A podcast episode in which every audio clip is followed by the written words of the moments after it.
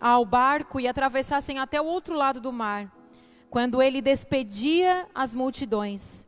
Depois de mandá-las para casa, Jesus subiu sozinho ao monte a fim de orar. Quando anoiteceu, ele estava ali sozinho. Enquanto isso, os discípulos distantes da terra firme lutavam contra as ondas, pois um vento forte havia se levantado. Por volta das três da madrugada, Jesus foi até eles caminhando sobre as águas. Quando os discípulos o viram caminhando sobre as águas, ficaram aterrorizados. É um fantasma! gritaram cheios de medo. Imediatamente, porém, Jesus lhes disse: Não tenham medo, coragem, sou eu. Então Pedro gritou: Se é realmente o Senhor, ordene que eu vá caminhando sobre as águas até onde está. Venha respondeu Jesus. Então Pedro desceu do barco e caminhou sobre as águas em direção a Jesus. Mas quando reparou no vento forte e nas ondas, ele ficou aterrorizado. Começou a afundar e gritou: Senhor, salva-me. Não foi assim calmo, né? Que ele deve ter gritado: Senhor, salva-me. No mesmo instante, Jesus estendeu a mão e o segurou. Como é pequena a sua fé, disse ele. Por que você duvidou? Quando entraram no barco, o vento parou. Então os outros discípulos o adoraram e exclamaram: De fato, o Senhor é filho de Deus. Glória a Deus por essa palavra. Sabe, queridas, aqui há um momento histórico. É uma história muito falada, é uma história que talvez a gente já saiba até meio que de cor. O dia em que Jesus andou sobre as águas. E tem tanto segredo aqui para nós, há tanto ensinamento da palavra do Senhor para nós nesse momento aqui. Uma das coisas mais incríveis que a gente pode ver nessa história é que aqui houve um sinal. Aqui houve uma maravilha. A Bíblia vai falar que Jesus ele manifestava sinais, maravilhas e milagres, ou sinais e prodígios. E aqui Jesus ele manifesta para os discípulos, Jesus estava orando quietinho, de repente diante de uma tempestade, Jesus poderia ter acalmado a tempestade, Jesus poderia ter pego um barco, Jesus, enfim, mas Jesus ele anda sobre as águas, ele tem uma ação, ele tem um sinal, ele manifesta uma maravilha aos olhos dos discípulos. Atos 2, 22 fala isso de Jesus, fala assim, ó, povo de Israel, escute, Deus aprovou publicamente Jesus o Nazareno ao realizar milagres, maravilhas e sinais. Por meio dele, como vocês bem sabem. O que, que significa? O que, que significa sinais? O que, que significa maravilhas? O que, que significa milagres? Sinais é um marco. Quando Jesus ele faz algo na nossa vida para nos marcar, é um sinal. Opa, desculpa. Oh, peraí. A gente às vezes engasga ah, é um sinal de Jesus. Jesus apareceu, foi um sinal. sinal. Sinais quer dizer aviso, um marco, um símbolo. O que quer dizer as maravilhas? As maravilhas querem dizer algo sobrenatural. O que, que quer dizer milagres? Milagre é aquilo que você não consegue explicar. Aconteceu um milagre eu fui curada. Sabe, nós temos muitas e muitas histórias de milagre. Vou contar uma história para vocês que aconteceu na minha família. Duas histórias aconteceram na minha família. A minha cunhada que está aqui, ela fez um exame e o médico dela e o médico do, do meu irmão falou assim: é impossível você engravidar. Está aqui os seus exames. E eles tinham um problema de saúde que pela medicina era impossível eles engravidarem. Quando a médica, e ela tentou, tentou, tentou. Quando ela foi fazer os exames e quando ela ouviu do médico, é impossível, no outro mês, ela apareceu grávida. E hoje a menina tem 10 anos. Isso foi um milagre. Nós, na nossa família, nós sabíamos que era um milagre. Nós vivemos outro milagre. Eu tenho, ficaria aqui uma noite inteira contando, mas teve, tem milagres que são assim, maravilhosos. A minha sobrinha, eu tenho uma sobrinha que ela faz faculdade de medicina. E quando ela entrou na faculdade, eu acho que ela deve estar na, na sexta ou oitava fase já. Quando ela entrou na faculdade de medicina, na época, hoje eu não sei qual é a parcela, não sei se tem alguma mãe aqui que paga uma faculdade de medicina. Né? Mas, na época, era 7 mil reais a mensalidade. E ele disse: Gente, eu vou colocar minha filha. Minha filha vai fazer essa faculdade pela fé. Minha filha vai. Meu, meu, meu cunhado, assim, ele é um homem de Deus que eu falo, cara, esse aí vai, quando ele morrer, ele vai direto a esse processo. Ele vai, porque ele é muito homem de Deus. Ele ganha tudo. Eu falo: se tem uma pessoa que ganha tudo na oração, é esse meu cunhado. E e ele disse assim: ah, né, Nós não temos condições, mas eu vou pagar mês a mês a faculdade da minha filha, eu vou conseguir pagar. E depois a gente vai tentar a bolsa. Resumindo a história, ela fez o primeiro semestre e nós vendo ali, ele lutando. Aconteceu que quando ele entrou, eu não sei se foi no primeiro ou no segundo semestre, ele virou um mês, ele não conseguiu pagar. Virou o segundo mês, ele não conseguiu pagar. E quando já estava virando o terceiro mês, ele não conseguiu pagar a faculdade. Ele ficou três ou quatro meses sem pagar a mensalidade. E aí ele disse, no dia no almoço de domingo, ele disse assim: Eu tenho que contar uma coisa para vocês. Eu já estava Queridos, não é um testemunho, tipo assim, eu fui lá no centro, comprei um sapato que não devia comprar e não paguei, depois eu estava lá de joelho jejuando para o Senhor me dar o dinheiro do sapato. É, é negligência daí, tá, amadas? Mas homem de fé, assim, ele disse, e ele foi na faculdade, ele assim, agora eu vou ter que parcelar essas, essas três parcelas, esses três ou quatro parcelas. Quando ele foi pagar, ele foi para parcelar, a faculdade disse, alguém pagou as suas parcelas. 7, 14, 21. Se foi 4, foi 28 mil. E ele disse isso, queridas, há três, quatro, três anos atrás. E aí ele disse que chegou e ele disse: Não, não, está errado.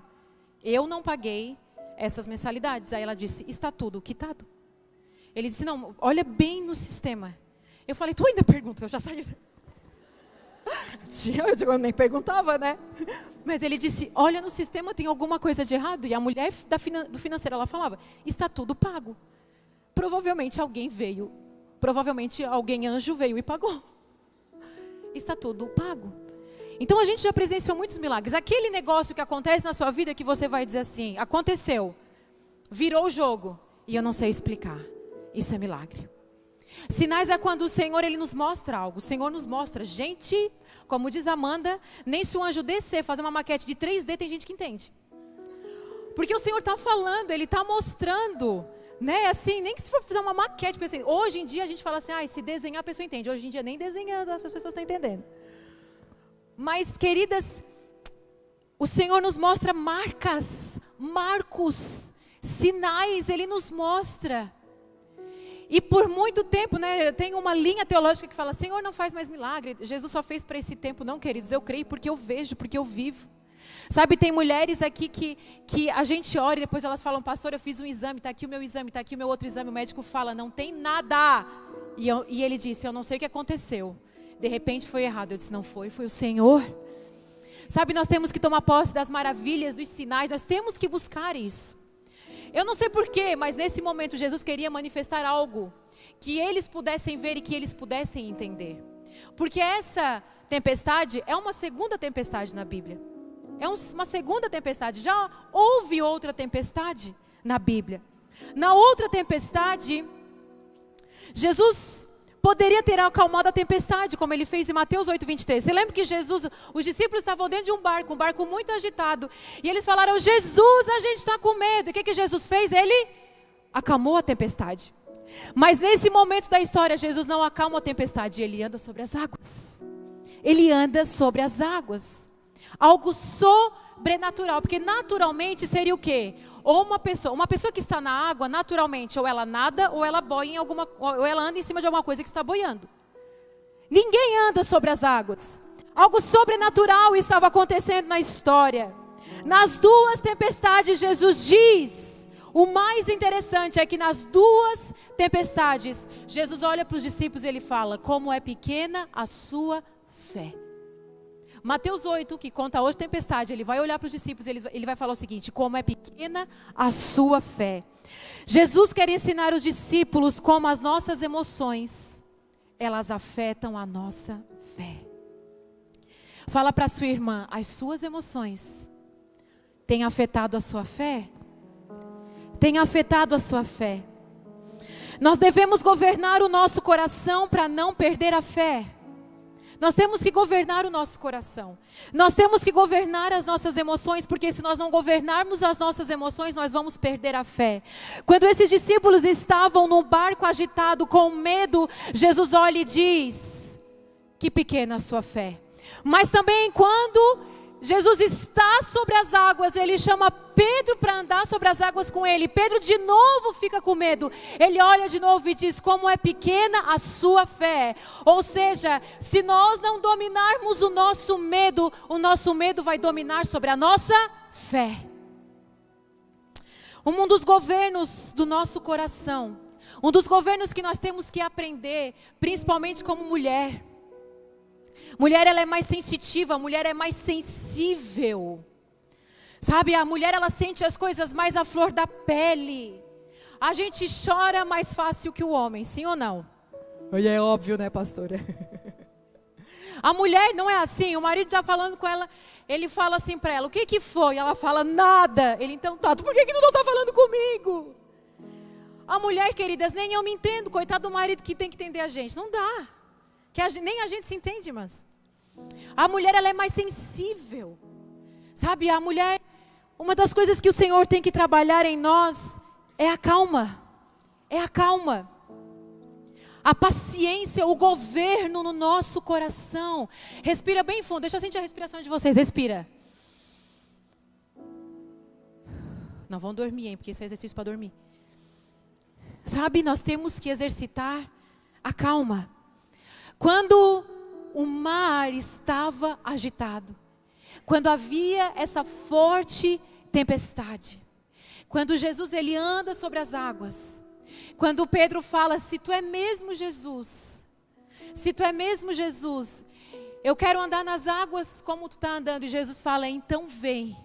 Mas quando Pedro, ele olha para o mar agitado e para o vento forte, ele fica aterrorizado. E ali ele começa a afundar. Eu faço uma pergunta para vocês. Nesse momento, Jesus poderia ter acalmado o mar como fez na outra tempestade, sim ou não? Mas ele não fez, porque antes de acalmar a tempestade, Jesus precisava acalmar o coração de Pedro. Porque não adianta, queridos, nós não vivermos numa tempestade e está tudo bem ao nosso redor, mas o nosso coração andar inquieto, o nosso coração andar histéricos, é até essa palavra. Do que adianta Deus acalmar a tempestade se o seu coração anda histérico? O ensino de Jesus não era sobre como não era sobre como parar a tempestade. Nesse momento, Jesus não queria ensinar os discípulos como parar a tempestade. Nesse momento, Jesus queria ensinar os discípulos como passar pela tempestade. Tem momentos em nossas vidas que a gente está clamando que o Senhor vai parar a tempestade, mas tem momentos em nossas vidas que Deus vai fazer, vai fazer nós passarmos pela tempestade, porque nós temos que aprender as lições que a tempestade ela vai nos trazer. Nós precisamos das tempestades na nossa vida. Nós precisamos do mar agitado e dos ventos fortes. Por que, que Jesus precisou usar duas tempestades para ensinar sobre fé? Por que, que Jesus precisou usar duas tempestades com os discípulos para ensinar eles sobre medo, sobre ficar aterrorizados, para ficar calmos? Jesus usou essas duas tempestades na Bíblia. Das duas tempestades, Jesus fala a mesma coisa. Que fé pequena. Pedro e os demais discípulos, Pedro e os demais discípulos precisavam dessa experiência para ter governo sobre suas emoções, porque os próximos acontecimentos iriam exigir deles governo emocional. Porque no, no, na próxima estação que Deus estava levando os discípulos, na próxima estação, no momento em que Jesus ia morrer, no momento em que Jesus ia ser perseguido, no momento em que as coisas iriam piorar, as coisas iriam ficar pior do que essa tempestade no mar. Jesus precisava ensinar os seus discípulos a governar as suas emoções, a governar sobre o medo, porque eles deveriam manter a sua fé ainda mais firme e ainda mais forte. Queridas, o que, que o Senhor quer nos ensinar nessa noite? Que não é para a gente ficar temerosa, aterrorizada, intimidada com as tempestades da nossa vida, mas nós temos que aprender. Nós temos que estar atentas o que que o Senhor quer nos ensinar nessa tempestade. Tem alguém aqui comigo? O que que as tempestades falam? Queridas, grave isso para a sua vida. O que, que as tempestades da nossa vida nos ensinam? Nós não iremos para um próximo nível caindo nos mesmos erros. Não dá. Não dá. Nós não iremos para um próximo nível cometendo os mesmos erros. não evoluindo, não aprendendo. Pega essa para você. Tempestades virão até que você aprenda. Por que precisou de duas tempestades? Uma não bastou? Às vezes a gente sofre algumas coisas na nossa vida e a gente fala, poxa, Jesus, de novo. E Jesus fala, pois é, a outra vez não bastou?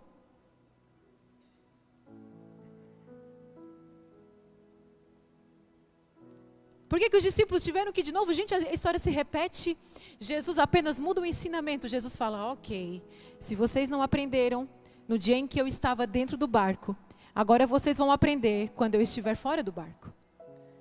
Mas vocês vão ter que aprender. Tempestades virão até que você aprenda. Até que a gente aprenda. No versículo 30, ele fala o seguinte: Mas quando reparou no vento forte, quando Pedro, né, reparou no vento forte e nas ondas, ele ficou aterrorizado e ele começou a afundar e gritou: Senhor, salva-me. Quando ele ficou aterrorizado, ele começou a, a ele começou a afundar. O medo nos faz afundar. O terror, o pavor, a falta de calma. Sabe quando você anda impaciente? Quando a gente quer resolver as coisas da nossa própria maneira. Quando a gente é, usa, como é que é aquela expressão, os pés, né? Os pés pelas mãos. Tem uma pregação que eu falo dor de qual foi a dor de. Queridas, a dor de cotovelo, eu falei três vezes a dor de calcanhar. Acabou o culto, todos os grupos da igreja já tinham a figurinha da dor de calcanhar. E quando eu falava dor de calcanhar, tinha gente que ria, eu falava, mas não é engraçado. Aí só eu acabei, o Rob disse, dor de calcanhar da onde? Esse calcanhar do que? Ele assim, tu que falou. Então, às vezes a gente usa umas expressões que, enfim, Deus tenha misericórdia. Eu, hoje eu boto tudo a culpa no Covid. Eu falo, ah, o Covid me deixou esquecida. O medo, ele nos faz afundar. Quando a gente anda medrosa, aterrorizada, temerosa. Inclusive, né, no momento da história que nós estamos vivendo, amadas. É gente apavorada, é gente estressada. Eu sei que vocês estão cansadas, eu também estou, não aguento mais abrir. E aquela briga, né? News de um lado, fake de ambos os lados, tá, amadas? E assim, aquelas, aquela mentirada, a gente não aguenta mais, nós estamos cansadas. Não é momento de perder a calma, é momento de manter a calma. É difícil, eu sei. Também o, mesmo sangue que corre aí, corre aqui.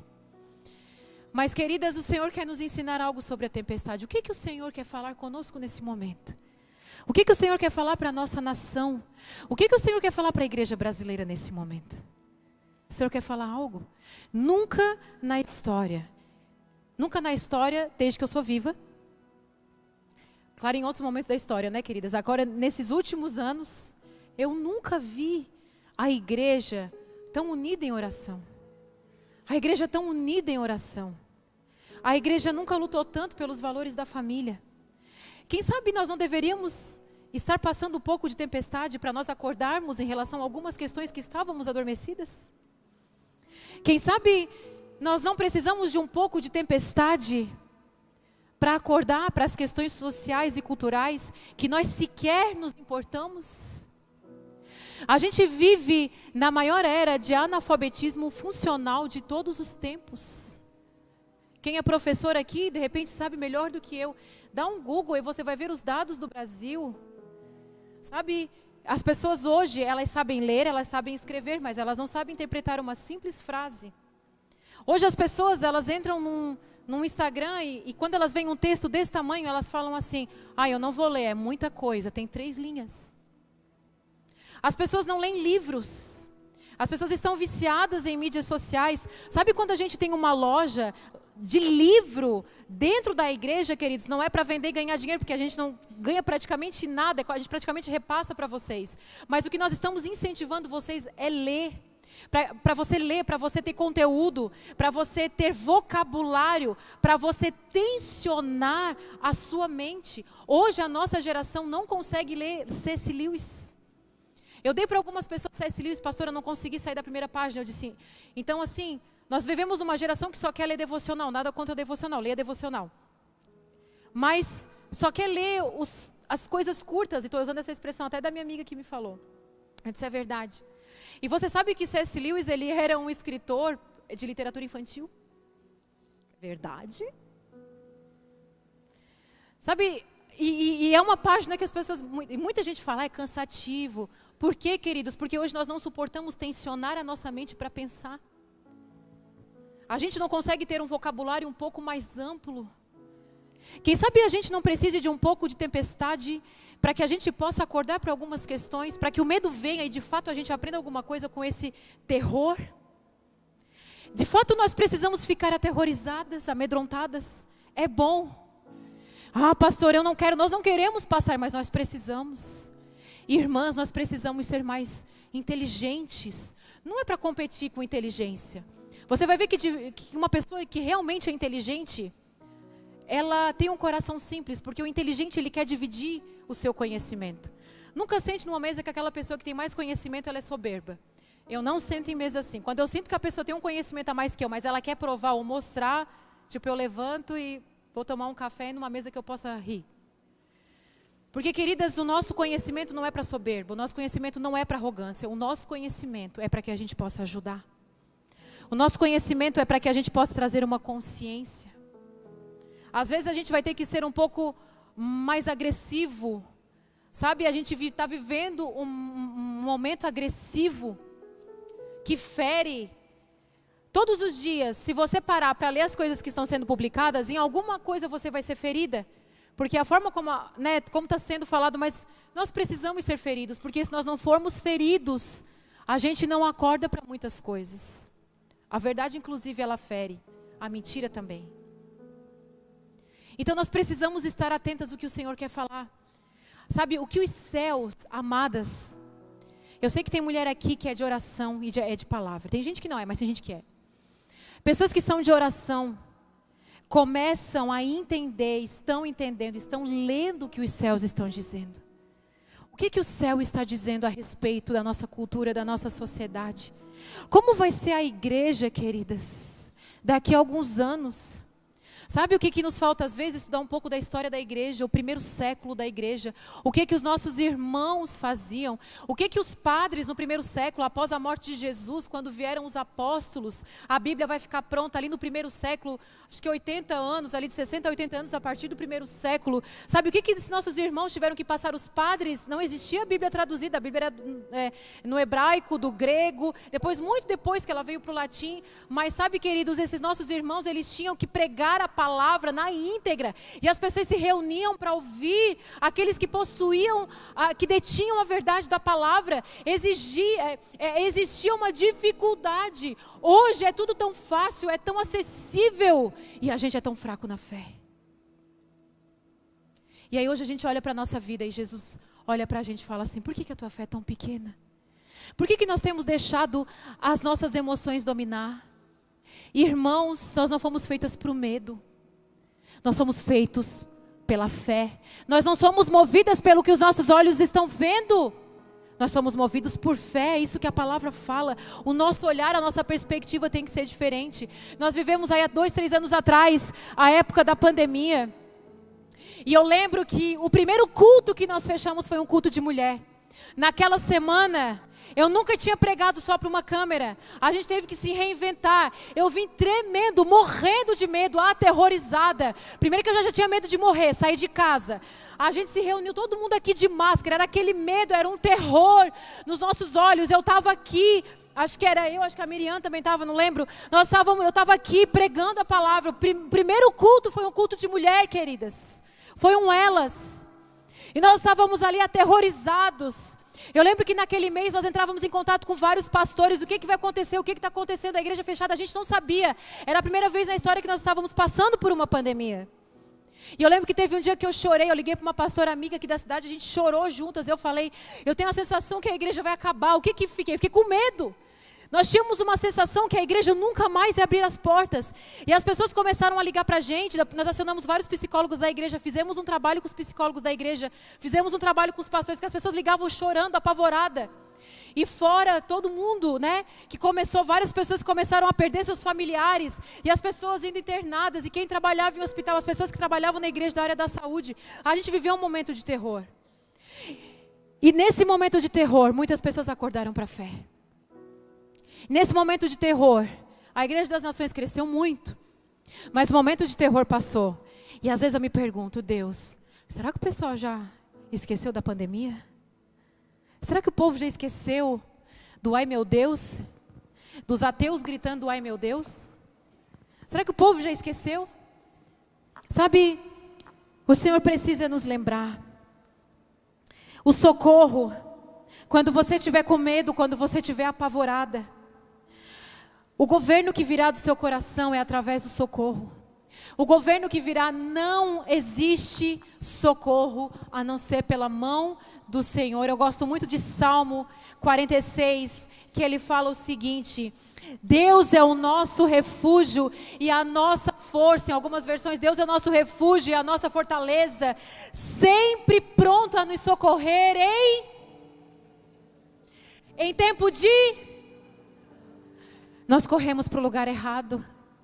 Ele é, nosso, ele é o nosso refúgio, Ele é a nossa força, Ele é a nossa fortaleza, sempre pronto a nos socorrer em tempos de aflição. Quando Pedro viu que deu tudo errado, Pedro duvidou, ah, é tu mesmo, Jesus? Pedro duvidou, aí Jesus falou, aí ele falou, se tu é mesmo, então me faz andar sobre as águas. Jesus falou, então vem andar sobre as águas. E aí quando ele começou a olhar, quando estava dando tudo errado, naquele momento Pedro disse, Senhor, salva-me. No mesmo instante, Jesus estendeu a mão e o segurou.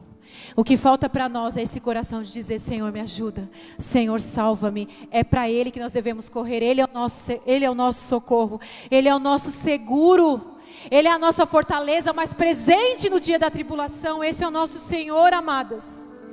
O Senhor tem levantado um exército de mulheres o Senhor tem posicionado mulheres. Eu tenho falado para vocês, talvez eu fale isso todos os cultos. Eu nunca vi, gente, um tempo em que o Senhor tem levantado tanto as mulheres. Tem algo na nossa geração, Deus tem algo conosco, mulheres.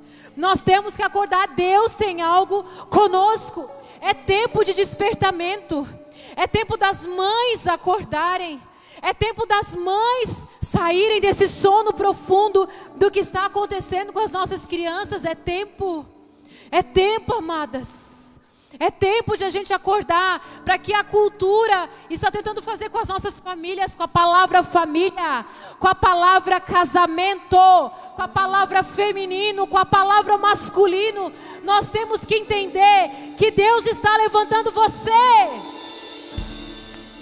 Dê uma salva de palmas ao Senhor se você entende que é com você. Sabe, Deus quer usar você do seu jeito. Eu não sei o que, que você tem, o que, que você carrega. Talvez você seja Pedro. Talvez você seja Pedro. Quantas tempestades Deus vai ter que te jogar para você entender que Deus tem algo com você? Que você é alguém que vai marcar a história.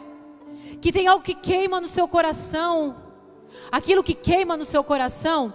Tem um livro do pastor Rick Warren, A Igreja com Propósito, que não é o A Vida com Propósito, é a outra, a Igreja com Propósito, que é, uma, é um livro mais para pastores e líderes. E ele disse que quando ele estava formando a igreja dele, ele tava, a igreja dele, muitos ministérios.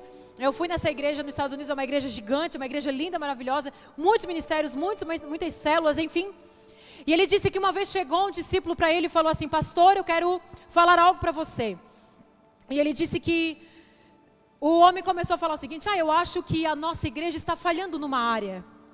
A nossa igreja tem vários ministérios, a nossa igreja a, atinge vários públicos, mas a nossa igreja não faz nenhuma ação em presídios. E o pastor olhou para ele e disse: Glória a Deus, irmão. Hoje o Senhor está levantando na sua pessoa um líder para entrar nos presídios. Não, pastor, não foi isso que eu estava dizendo para o Senhor. Eu só vim fazer uma reclamação da igreja. Eu vou dizer algo para você, queridos. Quando você sente um problema, como diz o pastor Vitor Hugo, quando você sente um problema, o problema é seu. Então, quando você vê que a igreja está falhando em algo, talvez você seja a peça para comportar e suportar esse problema que você está sentindo. Então, nesse livro, o pastor explica e ele fala: aquilo que queima no seu coração, aquilo que causa revolta no seu coração, não é culpa da igreja, não é culpa do governo, isso é responsabilidade nossa. A gente é fácil em jogar culpa e achar que todas as nossas soluções. Às vezes a gente chega aqui, a gente senta e a gente fala: gostei, não gostei, é assim, é assim, deveria ser assim. Eu vou dizer algo para você: não crie expectativas porque as suas expectativas elas não serão supridas. Você veio para suprir expectativas, não para ser suprida. Nós fomos feitos para ajudar. Nós fomos feitos para gerar. Sabe, eu estava na conferência e o pastor Rony de Oliveira, ele falou algo interessante que eu nunca tinha prestado atenção na Bíblia. Ele disse: "Vocês pararam para prestar atenção que na Bíblia nenhum milagre foi feito na vida dos discípulos?" Nenhum deles foi curado. A sogra de Pedro, a sogra de Pedro foi curada, mas Pedro não foi curado. Muitos, muitos milagres, curas, libertações aconteceram na vida das pessoas, mas não na vida dos discípulos. E ele disse: sabe por quê? Porque os discípulos eram, que realizavam, eram os que realizavam milagres. A cura, a sombra de Pedro, a roupa de Paulo, Sabe, queridos, o que quando vocês olham, olham para os apóstolos, mas quando acontece a multiplicação, a multiplicação dos cinco pães e dois peixes, é que antes dessa história do barco. Foi depois da multiplicação dos cinco pães e dois peixes que eles vão e acontece isso no mar. Quando acontece a multiplicação dos cinco pães e dois peixes, sabe o que, que acontece? Sobra doze cestos. O povo comeu, mas os discípulos, os apóstolos, levaram cada um o cesto embora. Quando você realiza milagres, quando algo começa a acontecer através da sua vida, talvez você vai olhar e vai dizer: não tem nada acontecendo na minha vida. Calma, queridos, que o seu sexto, o triplo do que está acontecendo lá virá sobre a sua vida. Nós temos que pegar, pega aí, irmã, isso aí. Nós temos que pegar, nós temos que entender. Sabe, nós temos que ser aquelas mulheres que vêm para a igreja e não só recebem, mas manifestam. Nós temos que sair desse lugar de ai, basta. Sabe, a gente passa luta, a gente passa angústia. Queridas, eu, eu tenho que limpar a casa, cuidar de marido, cuidar de filho, colégio, tarefa. Tudo que vocês fazem tem que fazer também. Mas sabe, quando eu entendi o meu chamado, quando eu entendi que não era mais sobre o meu nome, não era mais sobre eu, não era mais sobre a minha reputação, era sobre o nome de Jesus, tudo começou a mudar na minha vida. Esses dias uma pessoa apareceu no meu store. É um problema você aparecer no meu store, hein, irmã? que as pessoas vêm contar as coisas. E aí, esses dias uma pessoa apareceu no meu store, ela falou, pastor, essa fulana. E aí falou de uma pessoa. Um, uma pessoa que, enfim, é uma influência. E aí ela contou uma coisa errada da pessoa. Sabe o que, que eu fiz, queridas? Eu não tinha nada a ver com a história, só saí na foto com a pessoa. Mas sabe o que, que eu fiz? Eu pedi perdão para ela. Eu disse, amada, eu, eu, eu não tenho nada a ver com o negócio. Ela disse, não, pastor, eu sei. Eu disse, mas eu quero te pedir perdão. Porque sabe quando uma pessoa que é cristã envergonha o nome do Senhor, ela está envergonhando o nome do Senhor. E a minha preocupação não é sobre o nome da pessoa e muito menos sobre o meu nome. A minha preocupação é que o nome de Jesus seja envergonhado. E na hora eu falei, Senhor, que o teu nome não seja vergonha através das nossas vidas. Talvez a gente envergonhe o Senhor às vezes, porque a gente às vezes faz uns papelão por aí, amadas. Mas a gente é de carne, eu já falei para vocês no dia que eu briguei no trânsito, né? Que eu chamei o homem de louco no trânsito. Aí teve gente, ai pastora, graças a Deus que tu briga, porque eu falei, não, não briga. E às vezes a gente conta uma a pessoa, ai que bom que ela faz, vou fazer também. Mas sabe, a gente às vezes faz umas coisas que não é para fazer. Mas naquele momento eu pedi perdão, eu falei, ah, é, perdoa. E ela, não, não, vai estar. Tá... E ela amoleceu. Quando eu pedi perdão, ela amoleceu com a pessoa. Então, queridas, muitas vezes nós vamos ter que nos humilhar e está tudo certo nos humilhar. Para que o nome de Jesus ele não seja envergonhado. Para que o nome de Jesus seja exaltado através das nossas vidas. É essas mulheres que o Senhor tem levantado na nossa geração. Dá uma salva de palmas, vocês estão tímidas. Não, não. Não venham mais aqui, hein?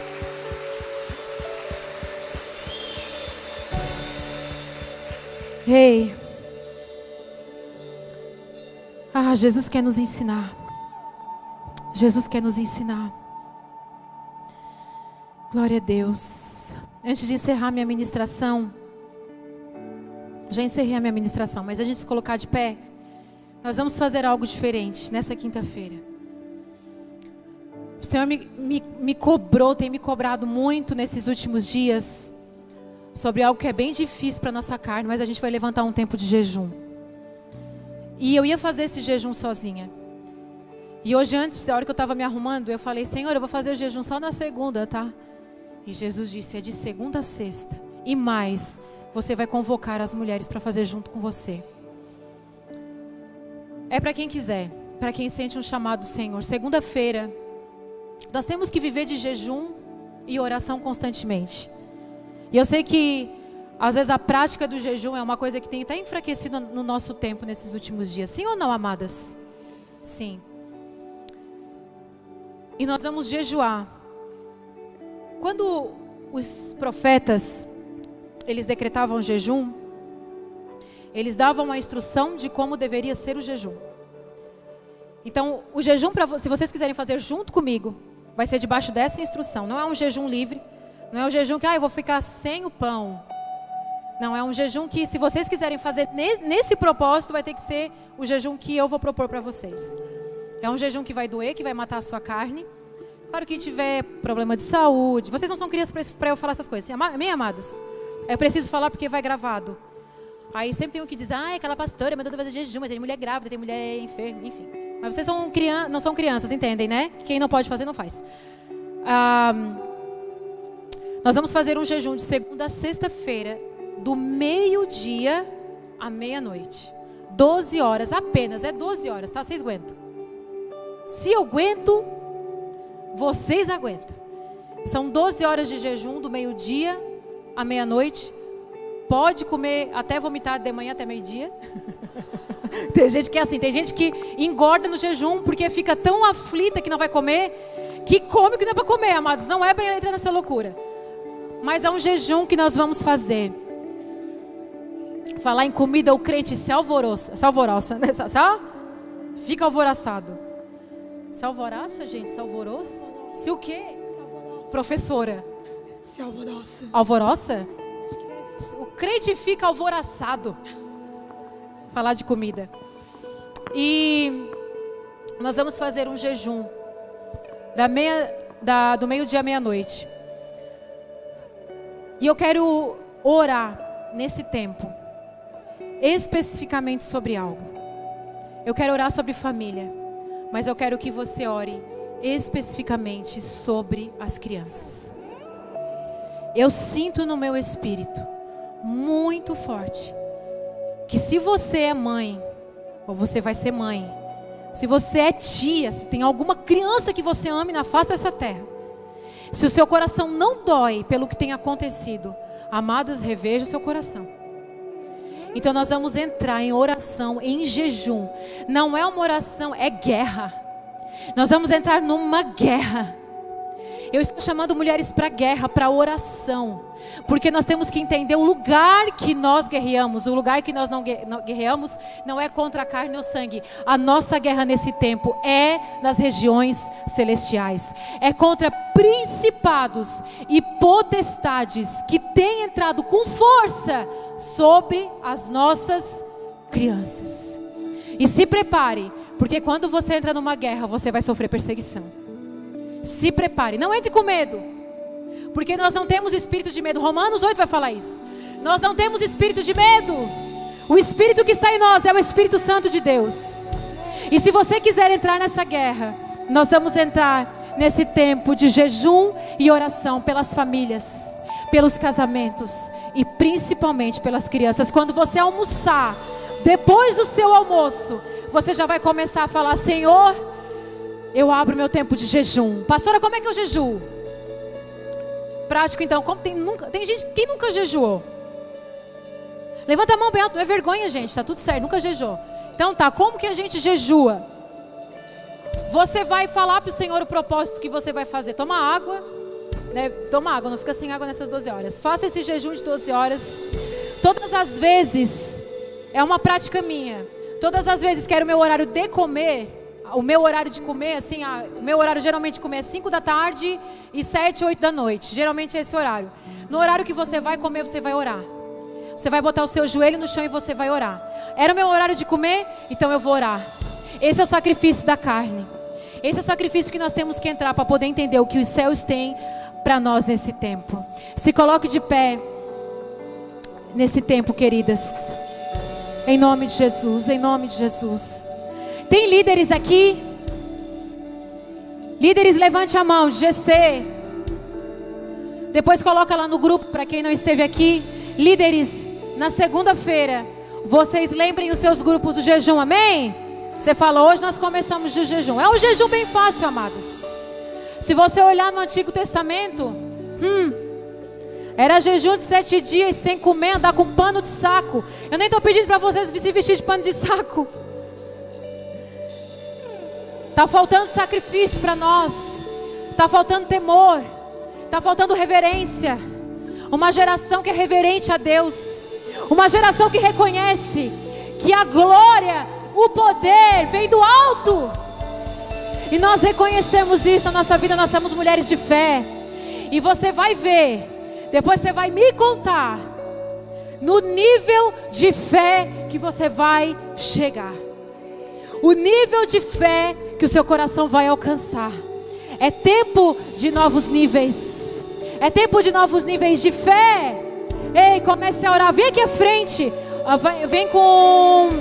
Eu navegarei. Vem aqui na frente. Vem, vamos orar. Vem orar. Vem. Vem com vontade. Vem com força. Vem com fé.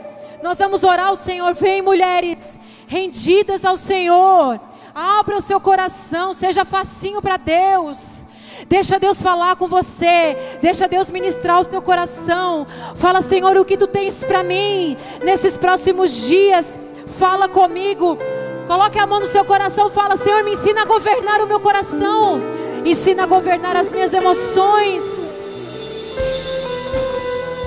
Vem pro lado, vem pro lado. Sabe, o Senhor quer falar com você nesse tempo. O Senhor quer ministrar ao seu coração. Comece a orar, fala, Senhor, tira todo medo, todo pavor.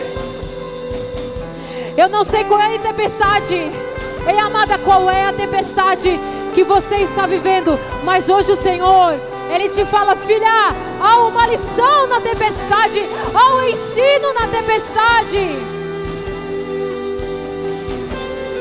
Aleluia! Dá um glória a Deus aí onde você está. Fala, Jesus.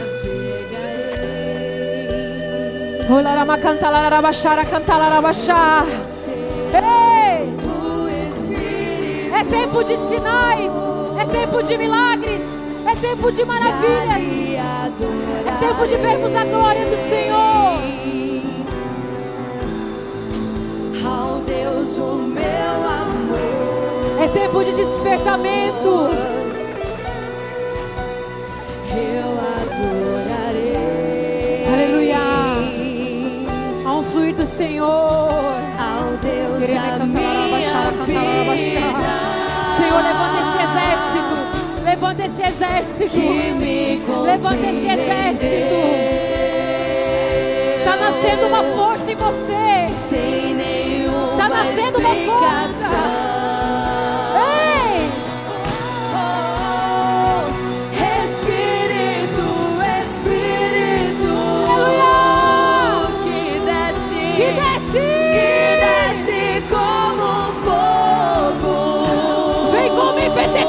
Senhor.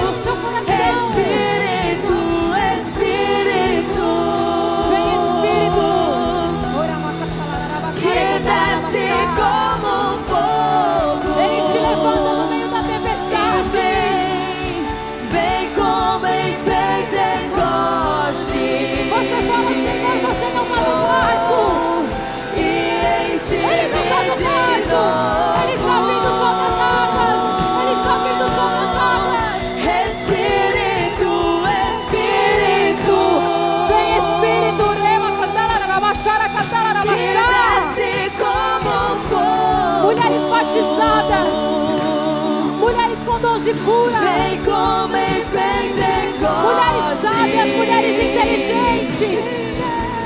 Palavra de E conhecimento. enche-me de novo. Vem, Espírito. Espírito, Espírito. Vem, Espírito. Vem, Jesus, que desce.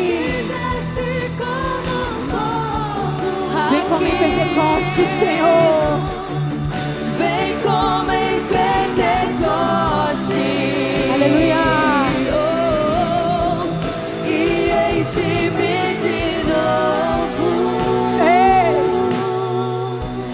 Amadas, se o Senhor te convidar a andar sobre as águas, ande. Se o Senhor te chamar a andar sobre as águas, ande. E você vai falar, pastora, mas não é desse jeito. Ninguém anda sobre as águas. A forma como Deus faz é diferente. A forma como Deus faz, a nossa mente não suporta, a nossa mente não entende. Se Jesus te mandar andar sobre as águas, ande. E não olhe para o vento forte, e não olhe para o mar agitado. Ande sobre a palavra que Ele te deu.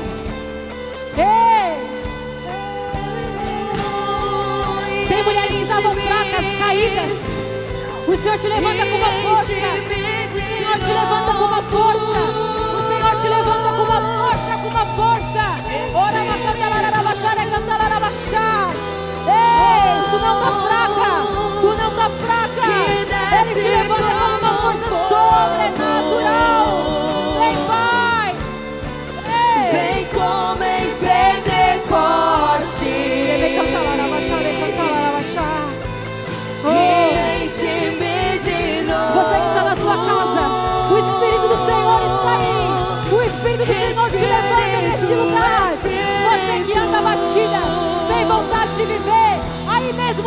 O Senhor te levanta e Ele fala: Filha, eu te chamo para perto. Eu te chamo para perto. Vem como em Pentecoste. Vem, vem, E Vem, Jesus. Vem, Senhor. aleluia. Espírito, Espírito. Levante a sua mão bem alta, eu quero orar por você, Senhor. Nós estamos aqui diante da tua presença, diante do Rei dos Reis, diante do Senhor dos Senhores, diante do médico dos médicos. Oh Pai, nós declaramos que tu és o Senhor que reina sobre a nossa vida. Senhor, tu reina sobre o nosso medo. Senhor, tu reina sobre as nossas enfermidades. Tu reina. Senhor, não é a palavra dos médicos. Pai, nós vamos contra todo diagnósticos e nós declaramos cura nesse lugar. Cura física. Você que está enferma, você que recebeu o diagnóstico, ei, saiba que a sua fé nessa noite, a sua fé está alcançando lugares altos. Há uma unção de cura sobre a sua vida. Cura. Cura nas suas emoções. Já te falaram que você é uma enferma emocional. Você não é. Você não é. Sabe como é que a gente quebra a palavra de mentira? Falando a verdade. Você não é. Você é escolhida do Pai, amada do Senhor. Ei, quebra toda palavra de mentira sobre a sua vida. Hoje é dia de sinais e maravilhas. Hoje o Senhor te levanta com ímpeto. Hoje o Senhor te levanta com força. Hoje o Senhor te levanta. Você vai parar de dizer que você está cansada e fraca e desanimada. Essas palavras vão sair da sua boca. E hoje Deus te levanta como aquela que é guerreira, aquela que é valente. Ereme cantalarabachá, recantalarabachá. Deus levanta aqui mulheres com vários dons, dons, dons. É como se eu visse os céus abertos e Deus derramando dom. Se é para você, pega esses dons para sua vida. Abra sua mão e pega para você. Ei, amadas. Eu vou dizer algo para você. Queridas, não se intimidem nesse tempo. Vai ser um tempo de muita intimidação contra os cristãos. Não se intimidem de falar do nome de Jesus. Não tenham vergonha de dizer que você ama a palavra, que você ama Jesus, que você é uma mulher que segue princípios e valores. Por mais que você seja a única mulher daquele lugar, se levante, então, como a única mulher daquele lugar, para falar a verdade. Deus vai te usar. Sabe quando Deus mandou Jonas? E Deus disse: Aquela cidade eu vou morrer. Deus disse: Jonas passou correndo. Jesus, Jesus, oh, passa correndo então, mas passa. Deixa o teu rastro, deixa a tua marca. Deixem as pessoas verem. Uma mulher de Deus passou nesse lugar e ela deixou uma marca nesse lugar. Deixem as pessoas saberem que Deus existe, que Jesus é real através do teu jeito mesmo, da tua forma. Pastor, eu não sei falar, queridas. Sabe, onde eu estava, eu fui ministrar numa igreja, hoje é quinta, onde foi ontem, né? Ontem. E eu estava falando para as meninas do meu testemunho. Eu falei para elas assim, ó, resumindo meu testemunho, era uma porta. Para resumir bem para vocês meu testemunho, quem me conhece há muito tempo, eu sempre falo, pergunta para Michelle quem eu era. Eu era uma porta, amadas. Eu não falava, eu não cumprimentava, eu não ria, não sabia fazer amizade. Né? Eu estava contando para Samanta. E se hoje vocês me verem aqui, vocês estão diante de um milagre. Então eu quero dizer algo para você. Às vezes você está olhando para suas limitações, Jesus não está olhando para elas. E Jesus está olhando para a sua essência. Ele está olhando para quem ele sempre te fez. Ele está dizendo, você se acha isso. Mas não, não, não. Eu te vejo diferente. Eu te vejo desde o início de como eu te fiz para ser. E eu sei que já falaram muita coisa para você. E eu sei que tem raízes na nossa vida. Sabe quando você planta uma plantinha naqueles, naqueles potinhos? Se você pegar é uma plantinha nesse potinho, você fizer assim, essa raiz vai sair, essa plantinha vai sair com a raiz, porque é uma raiz pequena. Mas tem coisas na nossa vida que é como aquelas árvores centenárias que a raiz ela é muito grande. E para tirar essa raiz vai ter que cavar um pouco mais. Então tem coisa na nossa vida que é como aquela plantinha do potinho que tem lá na sua casa. Você vai fazer assim, uau, saiu. Mas tem raízes na sua vida que é como essas árvores centenárias. Você vai precisar cavar um pouco mais. Mais cave. Mais cave. Até arrancar essa raiz, até a última raiz que tem dentro do seu coração. Mas arranque. Porque aquilo que o Senhor tem para você não é diante dessas mentiras que te falaram, mas é o que ele falou desde o início. Como Davi fala. Ai, como como eu sou maravilhoso, né? Por que, Senhor? Porque tudo que tu fazes é perfeito. Davi sabia quem era. Sabe por quê? Não porque ele foi numa palestra de coach. Não. Porque ele sabia que quem fazia, fazia muito bem feito. E é isso que nós temos que carregar no nosso coração, queridos. Hoje o Senhor levanta mulheres diferentes. Vocês são diferentes. Deus levanta mulheres diferentes. Deus levanta você para uma exposição maior. Não para você se achar. Não, para que você leve a verdade. E quem sabe nós não somos Esther. Chegamos no palácio. Estamos no reino. E aí chega um momento que Deus olha, o tio dela olha e diz assim: Será que não é para esse tempo que o Senhor te colocou nesse lugar? Será que não foi para um tempo como esse? Que o Senhor te colocou nesse lugar. Hoje o Senhor te levanta como uma voz. Abra sua boca sem medo. Vai vir vento, vai vir mar agitado. Ei, hey. mas aquele que anda sobre as águas, ele está aqui. Aquele que anda sobre as... Não sei se você entendeu, vou falar de novo. Aquele que anda sobre as águas está aqui. Aleluia!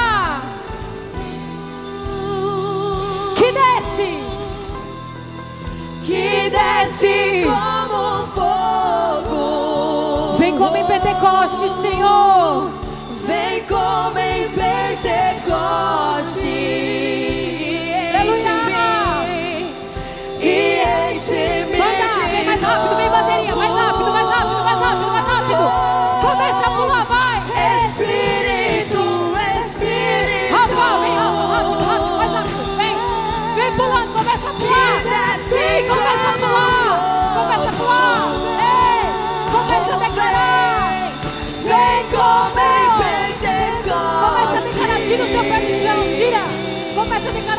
Sua vida, é isso. Começa a declarar. Começa a declarar vitória sobre aquilo que você tem pedido, sobre aquilo que você tem clamado. Espírito, Vem, Espírito, vem. vem desce como fogo. Aleluia. Se move em direção à sua vitória. Vem como em Pentecostes. Aleluia. Enche-me, enche-me de novo. Aleluia. Espírito, Espírito. Vem, Jesus. que Aleluia. como fogo. Vem, Espírito Santo. Glória a Deus. Vem como em Pentecostes. Vem, Jesus.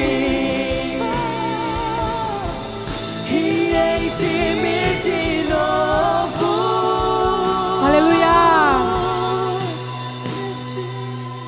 Aleluia. Dê uma salva de palmas, Senhor.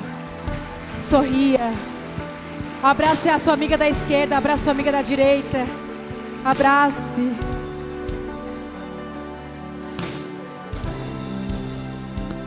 Ei, declare uma palavra sobre essa pessoa.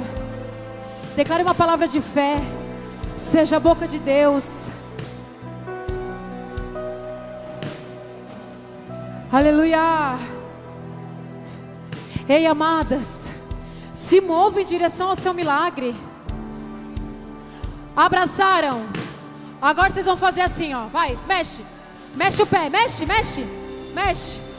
Se não cair a perna, mexe. Vai. Vai, mexe. Isso. Vai, mexe, mexe. Mexe o pé, mexe o pé, mexe o pé. Vai. Agora parem. Sabe quando a gente fala para vocês fazerem algumas coisas? Quando a gente começa a mover no físico, a gente começa a mudar aquilo que nós estamos entendendo. Sabe, começa a se mover. Eu sou daquela que já falei para você, eu sou facinha. O pastor está falando uma palavra, eu digo, é minha, a palavra é para mim. Eu sou dessas. Sabe, queridos, as coisas não acontecem para elas assim, ah, nada a ver, eu não gostei, eu não gosto, tenho vergonha. Ei, vai ter que vir outra tempestade para você aprender? Ei, seja facinha. Falar em facinha, na última conferência, tiveram duas ofertas de tênis aqui. Uma foi minha, uma foi um tênis meu. Tênis verde, hein, amadas? E um pé 35, eu já falei para elas trazerem aqui. Um pé 35, outro pé, o meu pé 36. Traz os tênis aqui para mim. Tá lá na sala da Tati. Tem alguém vivo aí? Enfim, eu ia vender, mas não vou. Eu vender para virar oferta, porque dei, a gente deu como oferta. Quem tem um pé 35 aqui? Tem alguém? Quem está precisando de um tênis todo branquinho? Rosane, é seu. Amada, se alguém está me oferecendo um tênis, eu já estava colada com a barriga aqui. E assim, ó, o meu pé, ele é 36. Não, não dá. Eu ia dizer que ele tem que ser aquele pé 36 magrinho. Ou aquele 35 gordinho, sabe? 36 magrinho. Quem quer o tênis verde? Pega lá então, é teu. Ó, tá aí. Gente, dá de oferta. Se alguém não tivesse esse tênis, a gente ia dar também. Glória a Deus, é de vocês. Queridas, que o Senhor abençoe o teu coração. O que eu já dei de tênis não está na história. Sério. Porque quando o pastor fala assim, ó, a palavra, eu falei, para mim essa palavra. O meu tênis vem para o púlpito. E as coisas começaram a acontecer na minha vida, de tanto eu acreditar nas palavras. Eu recebi uma palavra profética do Vitor Hugo. Vocês viram que eu recebi? Uma semana depois. Bom, depois eu conto para vocês. Agora o culto já acabou. E nós estávamos na conferência agora. Tá ali no meu celular para quem quiser ver. Uma pastora americana, uma pastora, dos uma pastora americana dos Estados Unidos. Olha. Um dia a gente foi comprar uma batata no shopping. O menino, eu assim, que batata é essa? Ele assim, é batata belga da Bélgica. Até hoje o Arthur, mãe, nós vamos comprar batata belga da Bélgica. Essa pastora americana, nós. Oh, gente, quando baixa a TPM, aí essa eu tenho que contar. Vocês não vão me julgar. Acho que eu tenho que cortar a câmera, deixa eu ver. Tá, nós estávamos na. É porque eu vou contar uma coisa que pode me comprometer. Deixa eu. Tá, enfim, vou contar. Acabou a conferência. Ah, o momento da manhã. E aí o Rob assim, ó, nós vamos almoçar tudo na casa do pastor lá principal e ele ele faz uma mesa, tal, ele convida as pessoas para E eu falei assim, ó, e a minha Como diz a minha avó, as regras estavam para descer. E aí eu olhava para o meu marido e eu dizia assim, ó, eu quero comer e eu preciso voltar para o hotel. Ele assim, vamos lá. Eu disse, eu não quero, vamos lá. Eu falei, eu não quero, vamos lá. Eu disse, eu já te falei. Aquela, nós assim na porta, gente, saindo de um culto abençoado que derramou o poder. E aí todo mundo, vamos lá, vamos lá, vamos lá, vamos lá, não vamos, não vamos, eu não vou. Gente, deu uma confusão que nós ficamos sem carro, sem nada. Ficamos nós assim, ó. E ele disse, mas tu, hein? Eu disse para ele, eu sempre sou muito boazinha, tudo que ele fala eu vou. Eu sou bem tranquila, quem me conhece sabe. Mas naquele dia da TPM, sabe assim? Se cruzasse na minha frente eu matava. E aí até que quando a gente estava saindo da conferência, o pastor, que é o presidente da igreja, ele estava saindo com o carro, ele assim, vocês estão indo aonde? Ele olhou para mim. Gente, eu gelei assim, ó. Ele assim, ó, entra no meu carro. Aí eu... e eu fui. Como diz o Rob, pega. Entrei. E aí nós sentamos, não tinha ninguém nesse lugar, porque eu achei que ia estar cheio. Eu não queria, eu não queria muita gente em movimento, porque eu assim, cara, como é que eu estou numa casa e, e, a coisa né, pode, enfim, eu estava muito preocupado com isso. Aí tá, nós sentamos, almoçamos. Quando senta na mesa, senta essa pastora americana na ponta da mesa que tinha ministrado pela manhã. Em um momento da conversa, ela olha para nós, ela disse: Deus me deu uma palavra para vocês. Eu disse para Rob, viu? Eu briguei porque era para nós estar aqui.